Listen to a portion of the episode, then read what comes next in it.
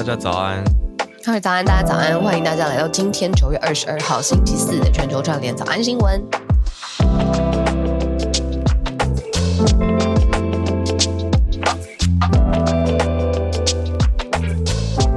嗯，今天你这边有好多题哦，有很嗨的猫。对，我也很嗨的猫，他想要发言，给大家听一些背景音乐。嗯、呃，衣服啊，然后还有这几天大家在社社群上面，哦、社群对。嗯、呃，学历的事情啊，然后还有你刚刚分享的那一题，我也都觉得好像很好聊天。好，今天有很热热络的社群可聊，那要不要先聊衣服好了？好像比较比较快乐一点，好像比较快乐。对啊，猫好像也是对衣服有共鸣，是不是？很好看呢、啊。嗯，大家是在想说在，在呃英国国葬的时候，嗯，国葬的时候，王菲她所佩戴的身上的配件，其实是有意义的。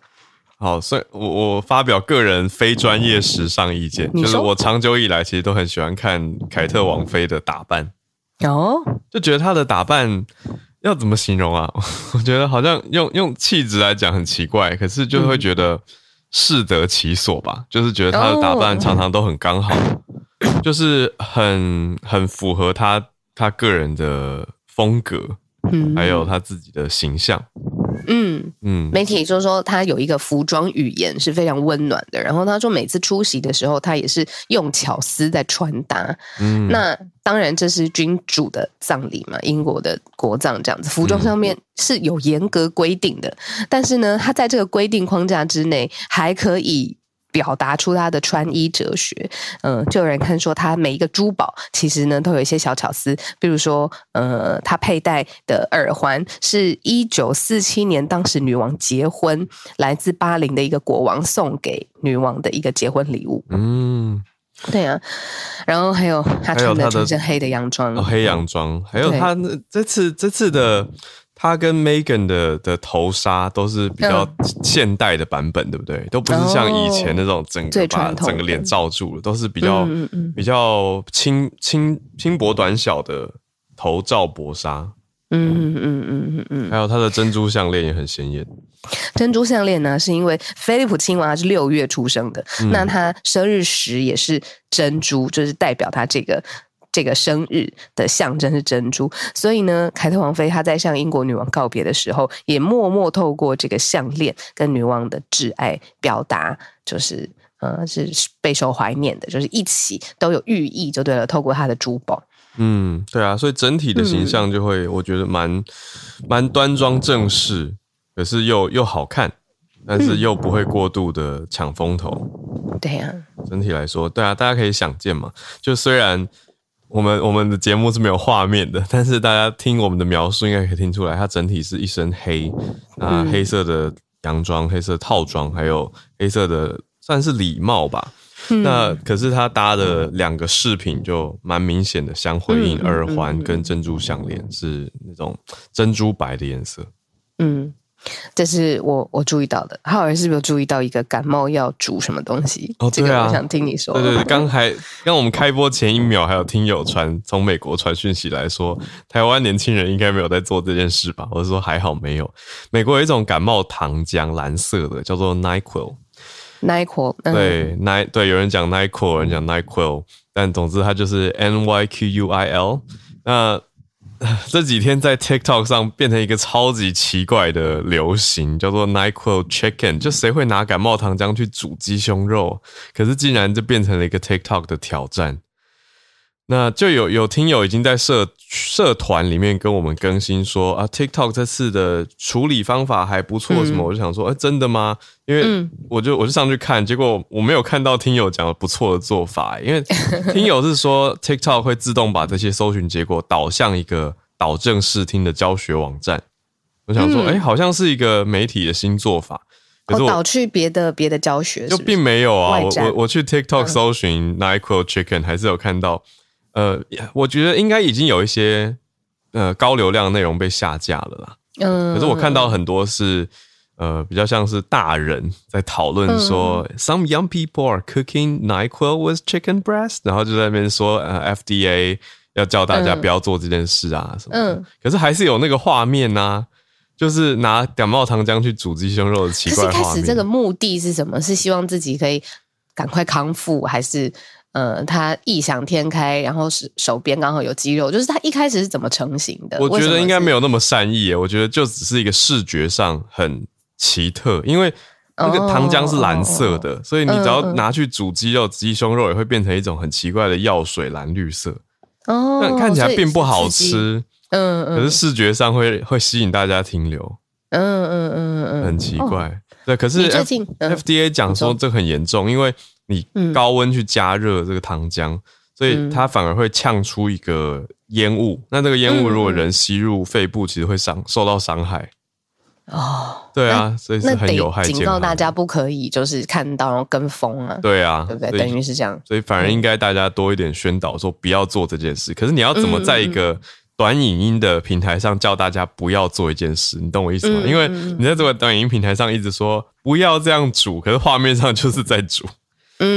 嗯嗯嗯，对啊。而且人真的很奇怪，那个模仿的效应，比如说看到一个点，像我们之前有说什么夹子音，就是那一小段，然后就有很多很多人会学他，然后在一点点的地方又有一点不一样，就个人的特色，就好。为什么？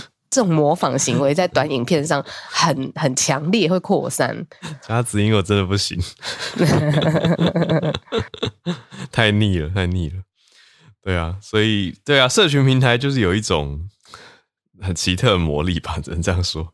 对，可是我觉得我们的听友大家判断力很好，应该 不会去煮那个什么感冒药水鸡胸肉啦。第一个，在台湾你也很难取得 NyQuil。台湾最接近的，我反而会想到的是咳嗽，不是不是咳嗽，那个是什么？漱口水耶。哦，很蓝的漱口水。对啊，可是真的太恶了，应该我觉得不会不会红起来。漱口水煮太恶，太恶。对啊，对，没办法。讲到讲到漱口水，不知道是走台湾有这么多。因为漱口水很多颜色 哎，我觉得欧美也有啦，就是在欧美的超市也会看到这个漱口水颜色也是对啊，漱口水这种对啊，不会不会，我觉得是延续这一题的脉络，就是颜色很深的颜色很深的糖浆糖浆类型的，呃，叫叫什么医疗用品、医药用品，好啊。好，社群大概是大概这样子。对，聊天室大家可以继续聊，发表意见。好，社群先聊到这。那接下来今天的几题国际消息也都还蛮蛮好聊的，实在说实在。好，我们就一题一题来跟大家讲。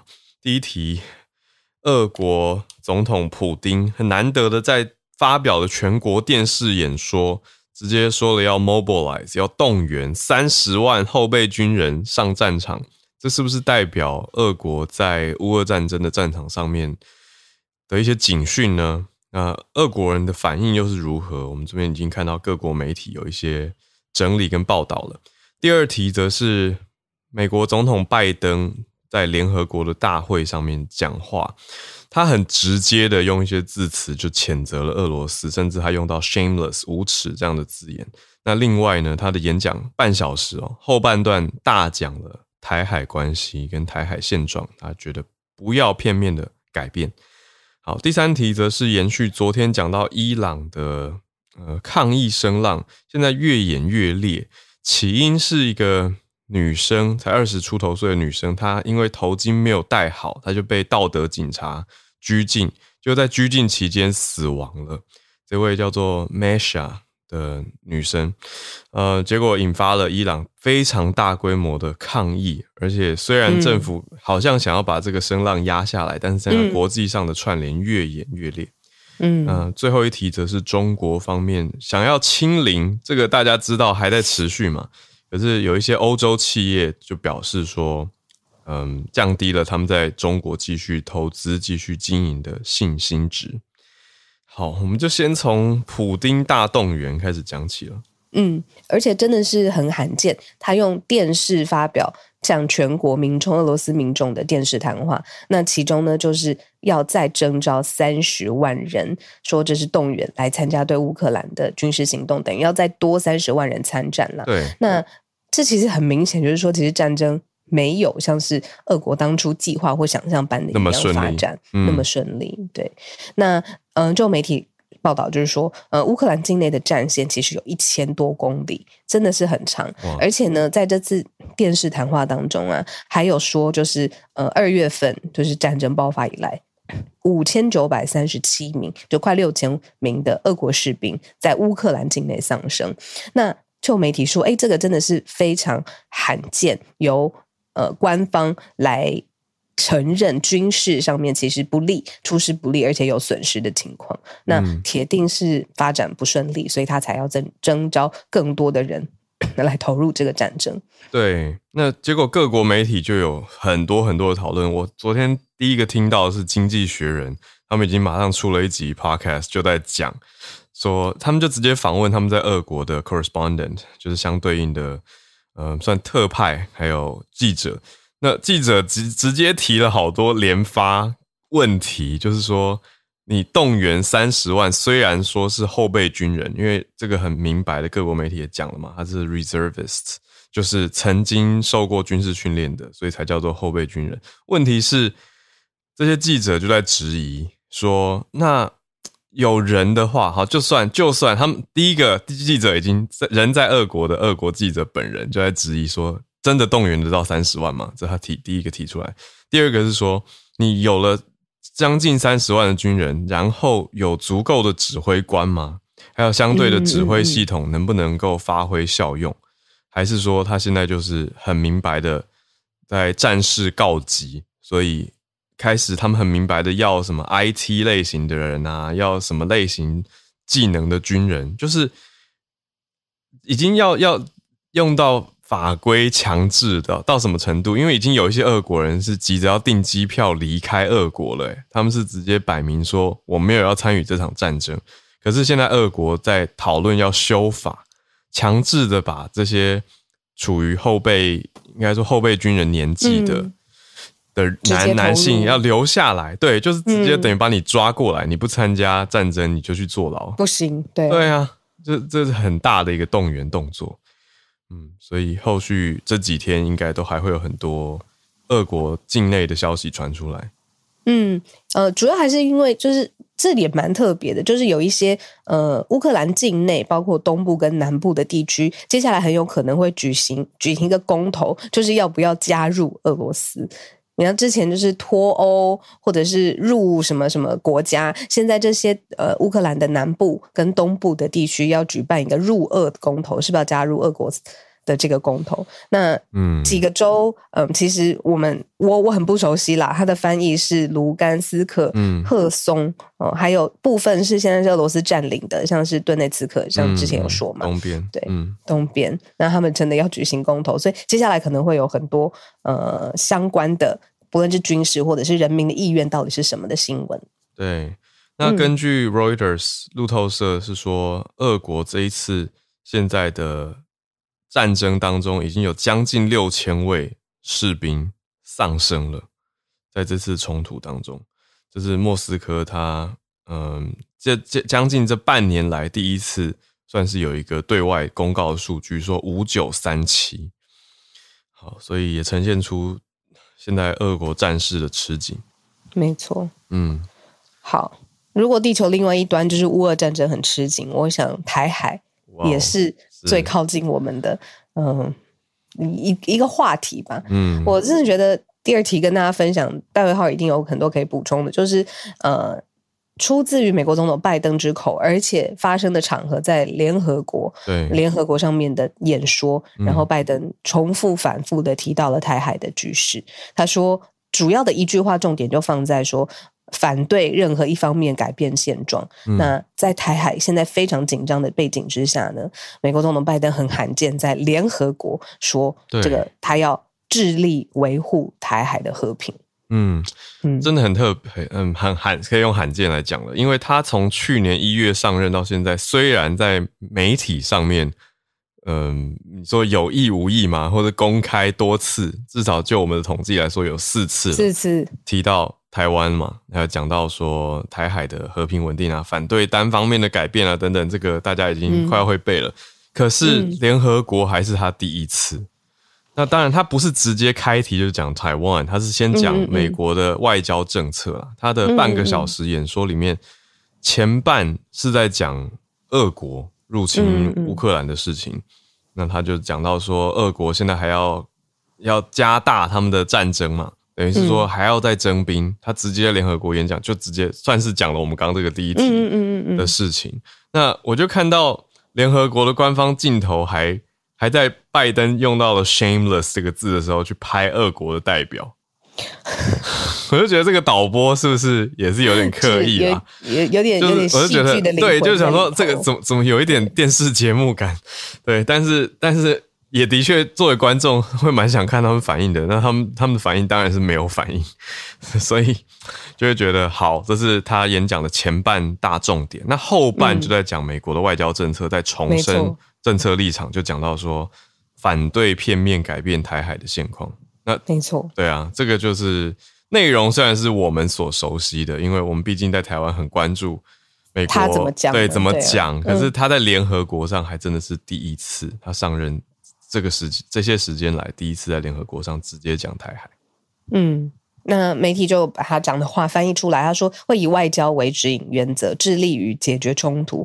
那他们奉行的就是一中政策，中国讲的是一中原则，然后我们一中各表随便。然后这个反正是模糊在这一块。他继续说，我们寻求维护台海和平稳定，要奉行这四十年来成功防止冲突的一中政策。他也持续反对两岸任何一方面改变现状。这个是他。在提到台海的时候，非常明确的立场跟原则。嗯，讲到一中，我觉得中国越来越越没有开放各表的空间了。以前可能还有吧。是、哦、昨天是不是才有？他又大炮的骂了台湾。我不知道我在。不是一个一个什么状态下？你说以美谋独吗？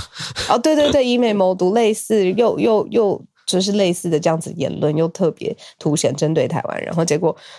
拜拜登在联合国又这样子说，对啊，好像感觉你知道有一种有一种重复感、跳针感。对啊，就是我们前两天才在讲他在电视节目 CBS 的节目上面讲说，如果有一个 unprecedented attack on Taiwan，那 the US will defend 嘛，他讲很明白，他就说美军就会介入保卫嘛。那主持人这样确认了，他也说 yes，就主持人还确认说。我要确认哦，你讲的跟美国对乌克兰的介入不一样，因为美国实际实质上没有真的出兵乌克兰嘛。可是主持人就讲很明白说，那如果台湾出事的话，美国会出兵吗？拜登就是回答说会，讲的非常非常明白，所以没有模糊。对，那中国当然就对此有反对嘛。嗯、我们也讲了，就是从毛宁啊，还有到朱凤莲都有。上下一气的反应这件事情，结果才过两天，现在在联合国又讲，那中国可能 我看还没来得及反应，可是一定也会再反应啦，完全就是意料之内。好，这第二题大概就是这样。嗯，我觉得在拜登任内，真的把台海的跟台湾有关的这个事物拉到了一个全新的视野当中，嗯、就是拉到全球的视野当中，在频率上面也拉到一个前所未有的。嗯，我我可以说高高 high profile，就是你看佩洛西来那也算嘛，就是全世界都在关注的那个高度上。嗯，讲到裴洛西，对啊，前一阵子我才刚好跟几个长官谈到，我就是说裴洛西来是八月的事情，嗯、上个月而已嘛。嗯，我我怎么感觉好像过了好久，好像发生好多事哦。八月、七月底、八月初、八月啊，是八月，八月哇，对啊，OK，八月中而已。对，可是感觉发生好多事情.嗯，好，所以台海的事，大家继续继续看吧。因为延续那一天，我跟你在节目上讲完之后，我又看到一些人在在评估，就是特别是美方的这边智库，又又又有一派在讲说不会早于二零二七，想说大家到底就是各种兵推，对，有人说一定会早，有人会说不会不会早于二零二七，我想说。啊，到底到底是如何？但总之就是要要有意识，要有应变啊！我我记得我听过一个非常好的说法，大家都问说到底什么时候会有战争？然后那个说法是我们每一天，我们的目标是，当今天北京的领导人早上醒来，他下令，他决定下令，好，是要进攻了，要武力犯台的时候，嗯，就是都会觉得今天不是。最好的那一天，他可能看到，因为台湾都已经准备好了，或者是团结一起，或者是有共同的使命感，所以每一次北京领导人在做这个决定的时候，都会觉得不是今天。那这个才是我们要努力的方向，就是说那个。当然，他们有他们自己的时程表，没有人知道。有智库分析也有各种不同的说法。可是那个大方向是，当今天北京领导人拍板说他要武力犯台的时候，他判断情势，结果是他觉得不适合。那我们每一个努力就要累积到每一次北京领导人有这样子决定的时候，他都觉得好，不要不要完成这个决定，那才是我们努力的方向。这是我记得有一个呃外外交。长期的外交官，那他他分析的，他觉得那个状态是我们自己可以控制的。懂你意思啊？但 不好意思，我脑中想的是些比较好笑的、美好的啦。嗯，不是不是原则美好，是我脑子里想的是说，那就让大家乌烟瘴气，每天心情都觉得啊，不要今天打好了，不要这样是不是很鸵鸟，真是爱。好啊，那。对啊，因为因为我我常常会听了一堆专家分析之后，还是有一个无奈的结论，就是觉得有一点像是你无法预测一个狂人他当下最终的决定。对对啊，就是你各种理性的措施或者该防的、该让人家觉得啊攻击成本很高的事都做了，可是最终他还是觉得我就是要打，那我们真的奈他何？对，那真的就只能只能应变了。就真的，如果那一天来临的时候，哎，真的是一个无奈的题目。嗯，讲到无奈的题目，我觉得你看不同的文化，然后尤其是嗯，嗯，因为文化带来的选择，可不可以被公平的对待，这个也蛮无奈的。嗯，就是讲到我们今天选到的第三题是在伊朗，这个女生她很年轻哦，她二十二岁，因为她的头巾她没有戴好，她是库德族的，嗯，那她就被宗教警察给逮捕了，这真的很特别，那种特殊的体质嘛？我们待会问问看听友。嗯、然后，因为在逮捕的过程可能比较激烈，所以他就陷入昏迷当昏迷了。嗯，结果昏迷三天之后，他竟然就离世了，就是二十二岁这么年轻。嗯，那当然，这样子的消息爆发出来之后，就是有官方跟人权的组织来说，其实这一场。为了这个二十二岁的女子被警方逮捕，大家觉得非常不公平的抗议活动，又引发了更多的示威者的死亡。所以这有两两呃，就是有两个事件哦，一个是抗议呃发生，然后有示威者死亡；一个是本身的主角他因为没有戴好头巾被警方逮捕，后来死亡。所以这是双重的打击嘛？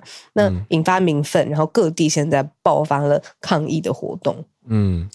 对，这一题实在是我，我有一个好朋友，他是美国人，但他是伊朗裔，所以这几天在社群上，他就是非常非常的激动，就是在讲这件事情。那我我也不只是从他这边看到啦，当然，可是从他这边会看到他大量的转发，很多社群影响力人士，不管是现在人在国外的伊朗人，或者是有一些库德族人。都会对这一题特别特别有感，因为大家要知道，库德族在伊朗本来就是一个敏感的议题了，所以这一次等于是两题碰在一起，就是第一个是女性头巾有没有戴好，然后还还有警察执法是否过当，这是第一题。第二题就是对于库德族的对待是不是有特别的歧视问题？对，对啊，所以现在这个抗议声浪是很大的。嗯嗯，而且伊朗政府。嗯，伊朗人民整体来说，我还没有遇过挺政府的伊朗人。虽然我认识的非常可能是有有有偏狭啊，我的取样可能偏很偏，毕竟我认识伊朗人很少嘛。嗯，对。可是真的是各方媒体也欢迎大家补充资讯啊。就是伊朗人整体来说，嗯，大概有以以网络上大家的说法来说，有九成的民众是不支持政府。那甚至有人很斩钉截铁在社群上直接写说，伊朗政府是俄国跟中国支持所生所相应而生的一个政府。嗯嗯嗯嗯嗯，讲的这么直白，就是把它画在坏人的那个对，画在极权势力里面。对啊，嗯。那这次因为这个事件引发出来的，你说抗议也好，骚乱也好，暴动也好，我觉得真的看到好多相似的地方哦。首先，警方。为了驱逐这些 示威的人士，有发射催泪瓦斯，然后。嗯、在催泪瓦斯之后，有一些人的死亡原因被交代的不是很清楚，就觉得诶，怎么会去抗议了？结果没想到，在这个抗嗯暴动的状况之下丧命了。嗯，就是有些抗议人士的死因很可疑。对，然后那政府怎么说呢？就是说这些人是勾搭境外的势力，要回来颠覆自己政府政权的，又把这个帽子扣上了。嗯。对啊，又是又是这个说法，对，好像 SOP 一样，嗯、就是境外势力干预，嗯、要来颠覆我们政府，我们自己内部的人要团结，不要相信这些消息，就就像是 SOP 一样，对啊，所以想到昨天 Elon Musk 他就在推特上面也算是回应这一系列的抗议，他才说希望能够让伊朗撤撤除掉对于他们 SpaceX 跟 Starlink 的一些限制。他希望能够启用这个低轨道卫星来帮助抗议抗争势力的人。嗯，对。可是现在已经连日的抗议变成有非常多人，已经至少有数据显示有八人八位示威者往生。诶，所以这个抗议是很激烈、很激动的事情。但是目前这位二十二岁女子阿米尼，她的死因还是蛮谜样的。就是对外的消息，就说她陷入昏迷三天后过世。可是细节大家都还是要要真相，想要知道到底发生什么事情。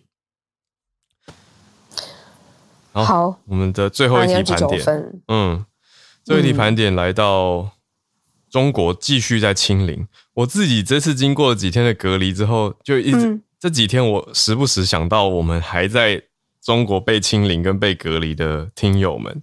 我就觉得，觉得太强了，平行宇宙了呀！那个生活方式还有看待疫情的角度，太强了，对吧？对啊，就是我在台湾，虽然在家，你说隔隔离这个几七天，嗯，我我一直觉得好漫长。我觉得它是一种因为相对的关系，就是因为身边的人相对是自由，就很 active，就在对，所以你就会觉得啊，我这个不能去，那个不能去，好，我要等什么时间点？可是我又想到我们的听友，就想说辛苦大家。好，所以中国这清零政策，我们讲到还在持续。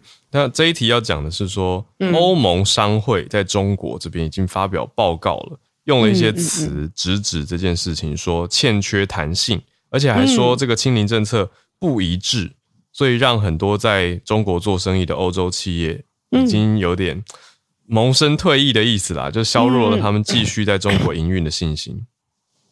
嗯，这个是中国欧盟商会 EU Chamber of Commerce 在在 China 这样子。那他说这是一个商业团体发布的报告嘛，就是说这个确诊数数字飙升的时候啊，你这是迅速的封城、大规模的筛检，那。长时间的隔离，这些其实是打击疫情，但是受害的是什么呢？就是经济体，大部分的企业都关门。那如果他做的是全球，比如说供应链很长的生意，在链上有很多全球的制程要合作，那就是供应链大乱嘛。这是之前我们就是经历供应链大乱，然后全世界的股灾，那这些。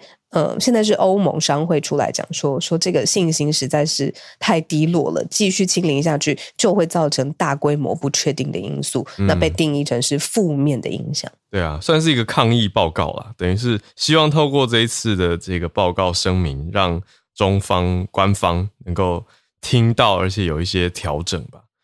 嗯，可是这个报告也才刚出来，现在新规定是说。中国六月开始入境的旅客强制隔离天数已经从三个礼拜减成十天了，可是还有什么问题呢？就是航班还是不够，另外票价还是很高，这些也都是对，对，嗯，报道指出的问题点。嗯，好，所以这是目前中国情况。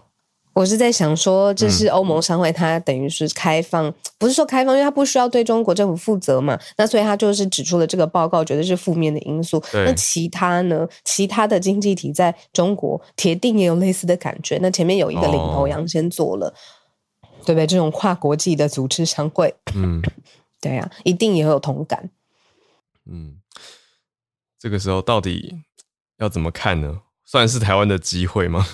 因为之前已经有一波算撤出中国的有一些，但也不是把亚太总部移到台湾，他们反而是在台湾设立一个对办公室，可是对总部还是移到新加坡，新加坡，而也不会是香港的。对，没错。对啊。啊，好，新的动态跟现况。好，时间八点三十二分，嗯，欢迎大家来举手跟我们进全球串联的时间，跟我们分享你所关注的题目。嗯，那我就在这边听，陪大家一起听，跟大家一起串联。嗯，好，感谢已经有许多听友举手，而且直接呼应我们今天的选题哦。好，我就首先邀请朱小汉，朱小汉，哎。看到 Charles 老师动作更快，好，那就先从 Charles 老师开始吧。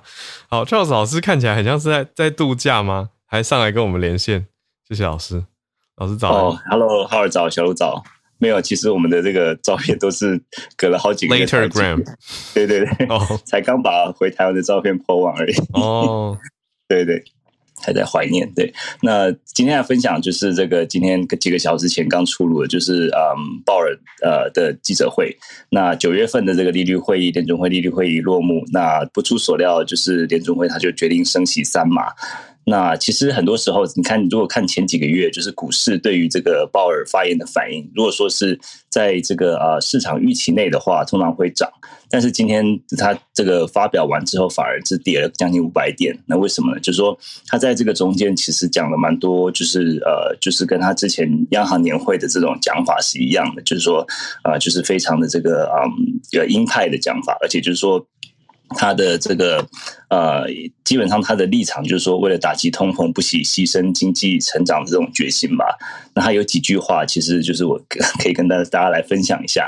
他有一句话就是说：“No one knows whether this process will lead to a recession, or if how significant that recession would be。”他说，没有人知道央行升息会不会造成经济衰退，或是多严重的衰退。嗯，就是讲这样子，好像就是基本上就是说。呃，虽然是这样子，可是我还是会决定升息这样子。然后另外就是他还讲到说，打击通膨必须要有一段持呃一段持续让经经济低于表现的水准的时间。然后他也讲到说，通膨并没有降温。那其实这个就是说，嗯，也反映在他们这个这一期，他们有呃有发表这个经济成长的预测。他们在 GDP 二零呃今年的 GDP 呃成长已经下下调，从原本的一百一点七下调到零点二。那他他们就是目前预期，呃，今年还有两次会议，就是十一月、十二月，就是预计啊，到年底大概会升到大概四点四左右的水准。嗯，那目前是百分之三嘛，所以说大概还有呃一点四、一点五的的这幅度，所以大概就是接下来两次有可能是三码再三码的，是不是蛮有可能的？那这个完全就是要看这个通膨会不会降下来。那我们如果说回到看上上个礼拜公布的这个。CPI 数字其实虽然说是年增率稍微缓了一点，就是八点三，呃，比起上个月八点五稍微缓了一点，但是其实很多东西看到已经开始呃涨了起来，尤其是一些服务类的消费，比如像是租房啊、医疗啊、保险，那这几个这种服务类的消费的特特性，就是说它是难涨难降，就是说它涨涨的速度比较慢，可是一旦涨起来就很难打击，所以说这也就是为什么这个鲍尔和联准会他们就是会比较担忧的地方。那当然油价现现在就是看起来是持持续的下跌，所以说呃看起来就是他们的目前的这个挑战还是蛮多的，对。那我们就接下来看呃这个美国经济看起来就是今年就是会不温不火百分之零点二的这样成长，对吧？那我们就是接下来看他们的呃接下来两次的这个决定吧。啊，那今天分享到这里，谢谢。百分之零点二在历史上是不是算偏低啊？这个成长率基本上就是误差值里面，就是说就像就像没有涨一样。对，不过这个就是说，他们的其实看他们的预测，也就是透露出他们呃，他们预期这个联准会的这个工具会造成的结果吧。所以他们就是意思是说，他们宁可让经济零成长，也不会呃，也也也要把这个通膨继续冲上去。嗯，对对，因为他他有讲到说，这个通膨当然他了解说经济成长很重要，但是如果通膨没有压下来的话，其实经济再多的经济成长也是枉然。对，嗯，好，非常感谢老师的。更新消息还有分析，我们继续来关注，会继续连线。好，我们朱小汉选题是延续伊朗题。嗯，Hello Howard 早安啊，小路早安，我是朱小涵。对，给大家简单介绍一下，就是伊朗的政治体制啊，一句话可以总结成一个政教就是最高领袖政教合一体制之下的寡头共和。那伊朗是在一九七九年的时候，通过伊斯兰革命推翻了伊朗的王室啊，建立了伊斯兰共和国。那当时其实呃，就是虽然现在经常会把这个原来的王室理想化，觉得当时那个时代很自由，呃，但其实当时王室在国内也是众叛亲离，就是。民怨也很大，所以到了一九七八年，呃，七七年、七八年的时候，民间就陆陆续续有多场反对运动。那后来，这个伊朗的第一任最高领袖霍梅尼啊，他是因为这个伊朗他是什叶派国家，但是什叶派在伊朗有一些本土化，就是伊朗什叶派的最高领领袖在当地语言叫阿拉托亚，就是导师、大宗师的意思。那当时霍梅尼其实就是伊朗这个就是什叶派的大宗师，就相当于是呃伊朗什叶派最高人物。那他因为也是反对。王政府而被遭到流放，所以在这个革命期间，他就成为了一个革命的象征。再加上当时霍梅尼团结各方势力，最终是在一九七九年的时候，呃，推翻了这个。伊朗王室建立了伊斯兰共和国啊，但是这个掌握政权之后，霍梅尼就露出了自己的本来面目，开始这个政治恐怖。呃，就是因为霍梅尼自己就是一个传统的，就是受宗教教育的出身，他没有受过任何的学校的教育，所以他只会做一件事情啊，不对，他只会做两件事情，一种是学伊斯兰啊这个法律，还有一种就是执行伊斯兰法律。呃，所以在这个建国之后啊，霍梅尼就在国内主要实施三项紧急的政策，第一就是要尽快把原先的伊朗的这个王室政治体制给摧毁。第二，要把国家全盘这个伊斯这个伊斯兰教化。第三，就是要镇压一切反对势力。所以在伊斯兰教革命成功之后啊，就是左派右派相继遭到肃清，甚至原来这个王室当中的大部分官员也遭到这个肃清。那这个在霍梅尼的支持，以霍梅尼为首的这个宗教保守势力掌握了政权。那估就是估计在整个一九七九年一直到一九八二年大肃清期间，伊朗内部有超过五十万人因此这个被杀掉。那霍梅尼所建立的政权，他自己被他自己是最高领袖，呃，最高领袖是凌驾，就是经过宪法的规定是凌驾于这个立法、行政还有司法权力之上，对宪法和伊斯兰教法律拥有最终解释权。那因为霍梅尼是一个极端保守的人物，所以在他的这种塑造之下。伊朗也成为了一个极端的宗教保守的国家。呃，另外就是在行政体制的确立上，就是无论是政这个总统，就是代表行政的总统，代表这个司法的委员委员会啊，还有就是包括这。立法的民选的这个机构，每个人都是有这个权力直接被撤走，所以能保证最高领袖是拥有这个最高权力了。而且更为要紧的就是伊朗的这个军事，它分为两支，一支是伊朗的国防军队，另外一支就是伊朗的伊斯兰革命卫队，呃，革命卫队。那这个伊伊朗本身的军队就是国，就是所谓的国军，大概有五十五万人，呃，革命卫队的数量也在十二万人左右。但是国民，但是这个革命卫队的，呃，就是他们的装备和训练都是最好的。那同时，革命卫队它是不向政府也不向议会负责，它是直接对最高领袖负责啊，甚至在战时是可以掌管军队的指挥权啊。所以，最高领袖既掌握了这个，既凌驾于行政、司法和立法之上，同时也掌握了这个国家的军队。那同时，就是因为他自己的执政势力就是这种极端的宗教保守派啊，包括革命卫队自己处理是一支军队，也是对内的这个镇压部队。同时，这个革革命卫队自己也是一个大的寡头。就是他掌握有整个伊朗百分之三十的经济，呃，所以就整个伊朗算在内，就是保守派所掌握的这个 GDP 总量啊，占到了全国的百分之三十以上。而这个也就是为什么他的这种政教，他的这种政治体制必须要建立在这种极端的伊斯兰教保守主义之上，因为这是他的立国之本啊。所以发生就是。这次这个把女生这个打死，活活打死，就因为头巾没有戴好，活活打死这件事情呃，才会在伊朗发生。呃，所以就是这种体制是越来越不适合现代的，因为伊朗经过过去这个四十几年，虽然说坎这个坎坎坷坷，但总归还是有一些发展。这个呃，多多少少跟外界还是能得到一些交流。那这样的强压的政权啊，势必我们看到过去十年是陆陆续续发生大规模的这种啊民众运动啊，这一次的规模是这个超级大的。呃，所以这个一个是一个。简单的介绍，然后以上内容来自于二零一九年出版的一本书，叫《Iran Rising》，就是伊朗崛起。啊，作者叫这个 Amin Sakkar，然后我把书的名字和作者的名字已经写在我的 bio 里了。谢谢大家，谢谢朱小汉的这个综合整理，啊，帮助大家补足了一些过去这算三十几年来嘛？在伊朗很重要的，一九七九年是一个转折点。好，我们继续连线到香港的听友 Bernard 也是在讲伊朗。Bernard 早安，好，早安，小卢早安。然后呃，我就补充呃，就刚刚呃讲到的这个题目的一些背。就是那个新闻的一些，呃，慢新闻的追踪。然后这个就是阿这个女生阿阿米尼呢，其实在那个上个礼拜二的时候，在那个地铁站的时候被那个道德警察就拘捕之后呢，其实被呃拘留的时候，就是呃有其实有有很有一些目击在呃目击者就已经有看到他说那个有警察其实在警车上面去打他，然后在然后呃在呃拘留的时候就是说。呃，他的原因是说，是以突发性心脏病的原因，就是最后就是呃，就是离就是离世了。然后，但是其实他的父亲呢，其实说他是没有问题的。然后他的父父亲在那个看到他被拘留期间的时候，看到他的腿上面是有那个有淤。就有淤青、有淤伤的，所以其实这个的话，其实就看到，其实这个已经是不只是一，就里面就是有一个一些那个就道德警察的一些暴力的呃行为，然后之后其实就呃这个就刚刚哈维里面有讲到说，这呃那个呃冲突其实已经呃这已经在扩大了嘛，现在已经是这个冲突以这个抗议已经是已经蔓延到。呃，伊朗有五十多个城镇已经都都在抗议这件事情。然后这一次的，如果是如果是纯粹有以这个抗议的那个呃大小程度的话，其实其实是从二零一九年的那个汽油，就是伊朗的汽油涨涨价以来的话，其实是算算是最大的一次了。然后这一次涨就跟上一次一样，其实现在有呃就是呃，他现在。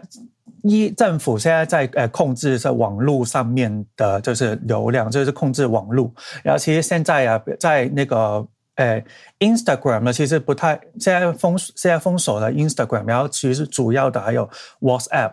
WhatsApp 的话，其实除现在除了文字能够发出去之外呢，其实那个图片跟影图片啊，或是影片啊，其实现在就不能那个呃不不能通讯的。所以其实这个然后呃。呃，这这个是从那呃，这库库尔德的人权组织 Hangout 里面就会发发布的这些那个讯息。然后其实那个最激烈的那个地区呢，其实是阿米尼的老家。然后他的那个就是网那边的网络是完全已经被切断了，所以就是我、嗯、就然后就看到这刚刚也是讲到有八个人就是。有呃，就是在这个呃抗议里面就死亡，包括了就是有呃抗议者，以及有呃就是呃警方，就警察跟一个清政府的民兵。所以其其实这个就是看到这个新闻，其实也是一直在追踪的时候，一直就觉得其实心里心里面还是很很不高兴的。我就是看看，我们就看看之后有什么新的万新闻在追踪，然后再分享给大家。谢谢，谢谢 Bernard。好。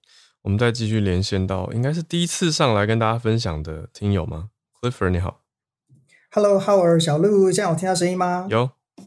嗨，所以呃，上礼拜不好意思，有一些就是技术上的问题，所以那时候没有成功。那我今天想分享的题目是呃一篇在 Insider 上面的报道，这篇报道的名称是说，呃，一位心脏科的医师发现说，在二十几岁的年轻人之间，有因为服用草本的呃保健食品，然后造成心律不整的状况发生，这样子。嗯，那。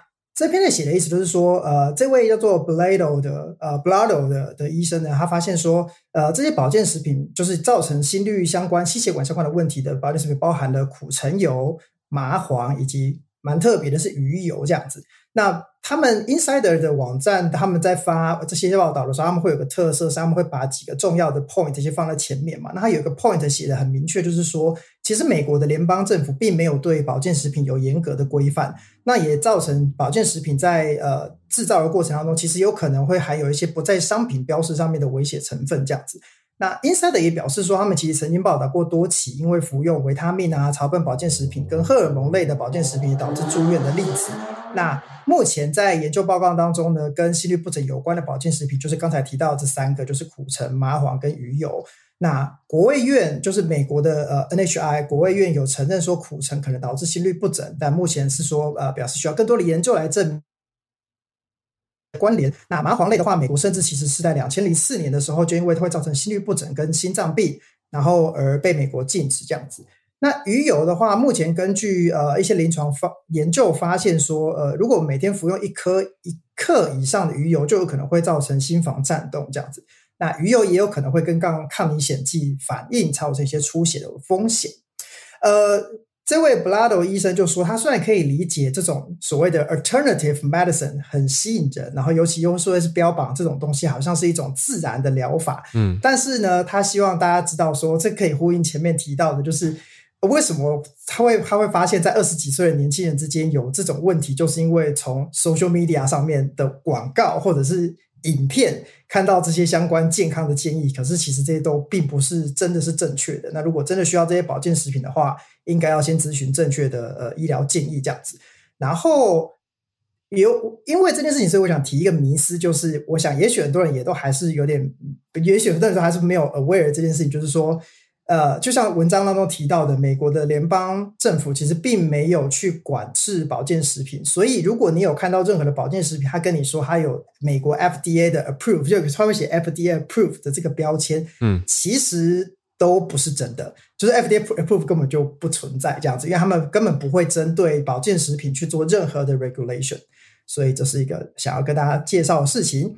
那第二个想要分享的，其实就只是一个小的，就是呃，社群趣闻。也就是说，呃，大家都知道 iPhone 十四 Pro 已经出来了嘛。那出来的时候呢，呃，有这个呃 Dynamic Island 这样。那 Dynamic Island 在台湾翻译叫动态岛，这个东西呢，呃，嗯、就是其实本质上还是一个挖孔的东西嘛。那在美国的 Make Red 呃 Make Rumors 跟就是之前说过的美国 p d t 就是 Reddit 上面的有些网友呢就觉得说啊，这个 Dynamic Island 其实也没有根本上来解决刘海的问题，还是在那里哦。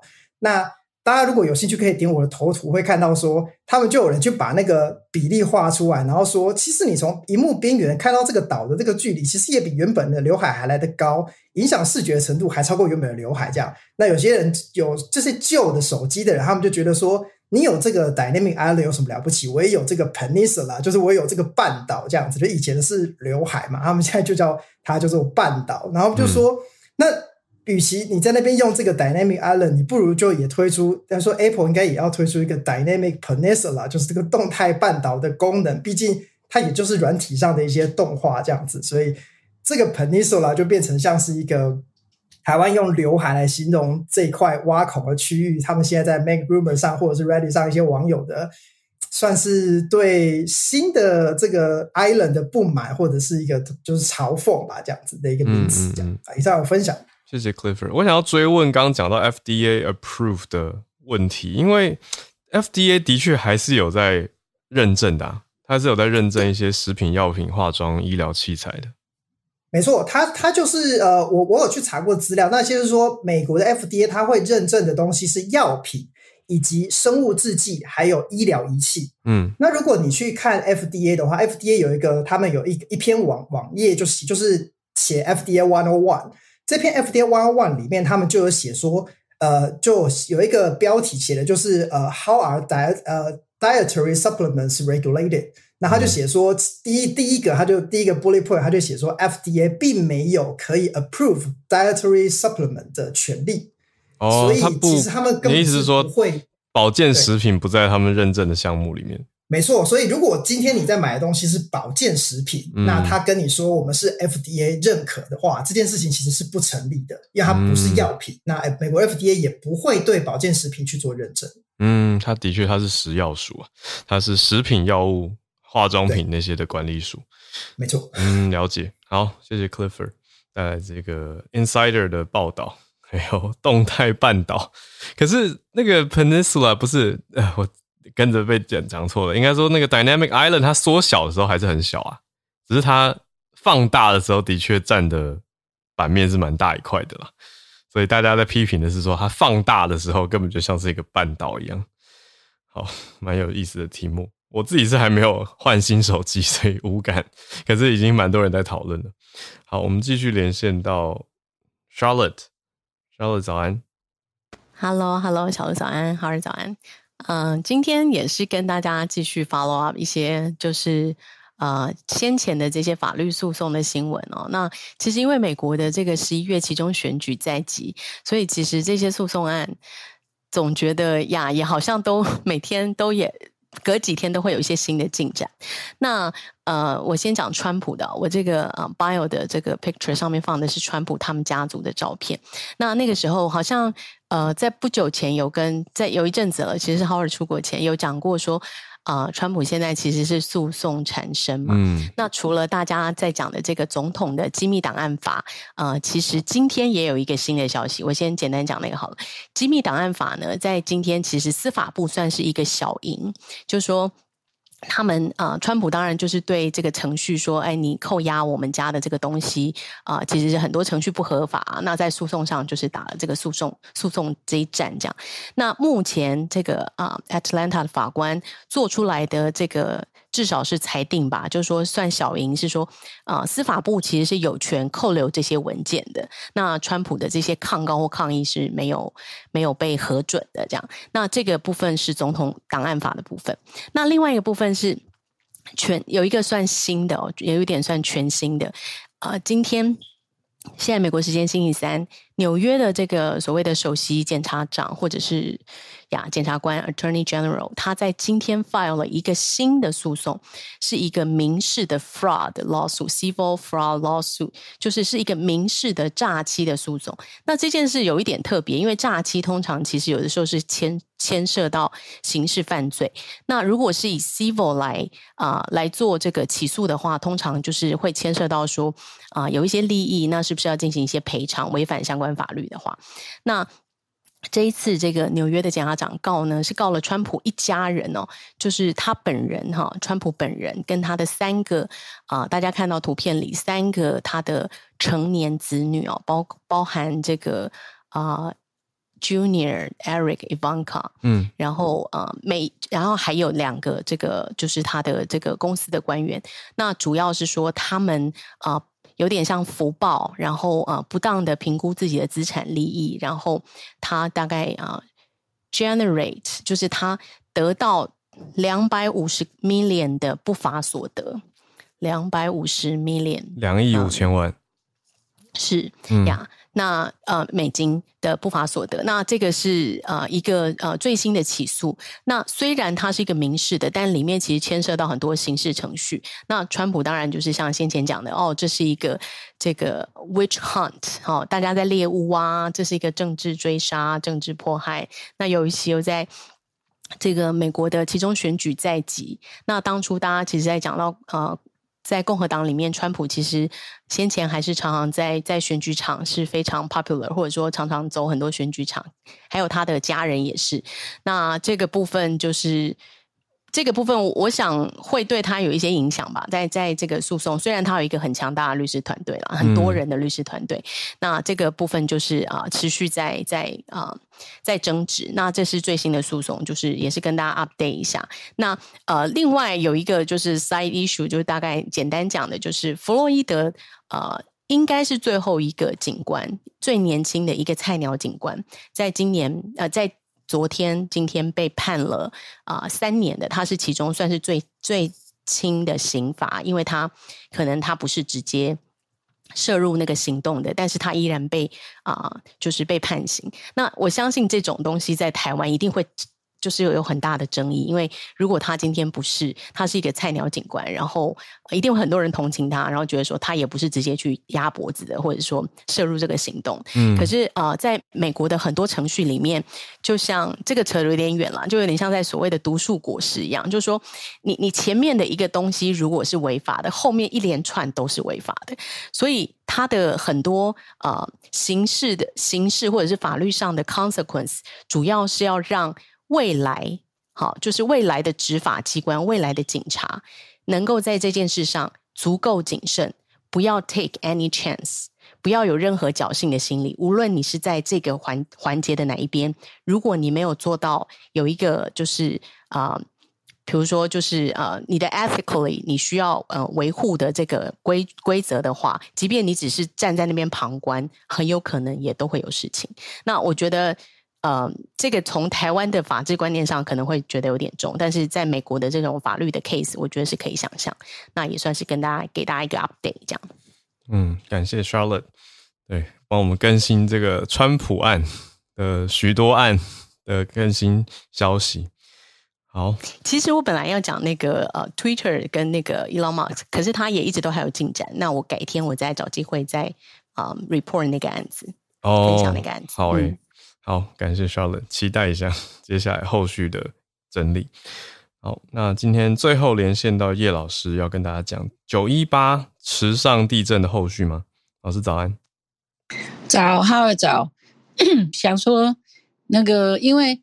事实上，我不晓得大家有没有看到新闻哈，因为目前是那个花东线的铁路今天局部会那个局部会复驶，但是呃，玉里到富里这一段，玉里到富里这一段呢，估计大概要半年，因为一开始的时候是说一个月，但是现在是发现说这个新秀对半年，嗯，因为新秀姑鸾溪桥。